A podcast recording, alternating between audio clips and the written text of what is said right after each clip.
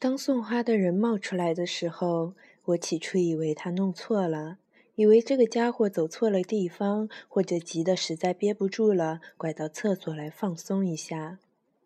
但等他站在我面前，一边嚼着口香糖，一边问我是不是朱莉时，我只能结结巴巴地吐出一个带着戒心的“是”。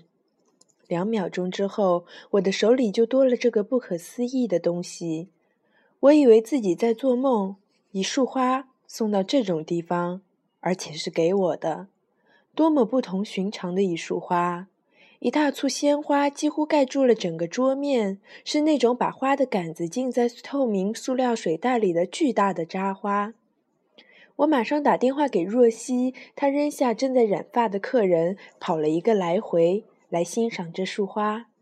当他看到那个大家伙时，感叹说：“能够送这么大一束花的人，要么是神经病，要么是这个世界上能找到的最了不起的男人。”我的老姑娘，你中了大奖了，他又补充道，眼里充满了羡慕。在回去给客人上完颜色之前，要我保证把事情一五一十地讲给他听。在如此不合适的地方发生如此不可思议的事情，别说我从来没有碰到过，连我阿姨工作了四十年也从来没有碰到过。除了有一次，她事后才告诉我，情人节那天有个男人送了一朵玫瑰给她，因为他的女朋友刚刚把他甩了，他不知道怎么处理那碍手碍脚的长着刺的花。那束花的塑料包装纸上用订书剂钉着一个巨大的牛皮纸信封，上面用黑圆珠笔写着“朱莉亲启”。我把信封取下来的时候，手有些发抖。信封里的那块釉面砖跟我的十分相像，一样的尺寸，一样乳白的颜色。我把瓷砖翻来翻去也弄不明白，直到看到那封随瓷砖附上的手写的信。您好，我称不上迷人的王子。顺便说一下，我觉得迷人的王子通常露出自满的神情，我不太喜欢，觉得他们并不因此显得可亲。我既不是迷人的王子，也没有白色的战马。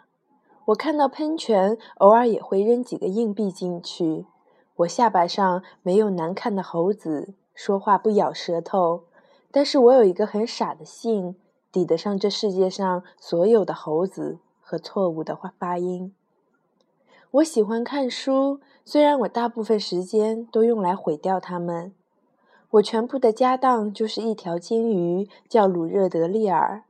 我只有两个朋友，一个高位截肢，一天到晚在找他的腿；还有一个是诗人，满口亚历山大诗。我还要补充一下，不久前我发现世界上有这么一个人，能够让色彩更鲜艳，让事情更简单，让冬天没那么寒冷，让无法忍受的东西变得可以忍受，让美丽的东西更美，让丑陋的东西不再那么丑陋。总而言之，让我的人生变得更美好。这个人就是您，朱莉。因此。我虽然不相信快速约会，还是我想请您不求您给我八分钟的时间。我觉得七不是一个漂亮的数字，尤其是对约会。我现在必须承认我有罪，因为三个星期前在快铁上捡到的那个 U 盘，我闯进了您的生活。要知道，我进入您的生活起初只是为了找到您，把 U 盘和里面的文章还给您。只不过，慢慢的，我越来越渴望见到您。因此，为了得到您的原谅，请您允许我送你这块瓷砖。明天清点的时候就多了一块，因为无论我们怎么想，生活中总会有变化。哪怕一万四千七百一十七这样丑陋的数字，只要你帮他一下，也总有一天会变得漂亮。作为结语，我想借用一句话。我承认有些浮夸，但是我怕以后再也没有机会，也没有愿望写给别人，因为我只想把它送给您。我的命运在您的手中。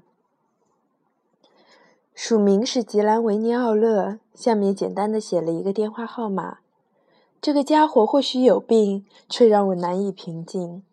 我摇了摇信封，U 盘掉到桌上，石榴红的颜色。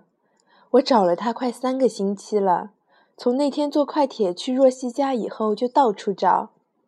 我把信读了一遍又一遍，我想我一天都在读这封该死的信。我不停地看，利用妈妈布喷消毒水的间隙，抓住任何机会埋头去读。我品味每一个字，努力为这个家伙，为他所谓的很傻的名字配上长相、声音。今天很奇怪，硬币掉在我的瓷碟子里发出的响声都不一样。时间也过得特别快，荧光灯的光线也更柔和。来来去去的人也显得比往常更和气。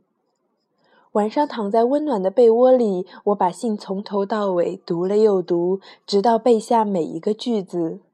入睡以前，我就知道我一定会给吉兰维尼奥勒打电话。其实，我第二遍读这封信的时候就已经下定决心了。打电话告诉他，我不会可怜的给他只有八分钟的时间，而是要给他三个小时，因为我花了三个小时才睡着。三个小时中，我们将谈论自己，谈论对方，也许能超越语言，走得更远。今天是春分，我哼着小调数我的瓷砖。吉兰维尼奥勒的那块瓷砖装在我工作服的兜里，舒服地拍打着我的胯部。最后做加法的时候，我小心地把它放在桌上，在算总数之前，把它夹在纸的最下方。虽然我已经猜到了，但是看到结果时，我依然有些忍不住的慌乱。于是我拿起了电话，一万四千七百一十八，这是一个开始一段恋情的吉祥数字。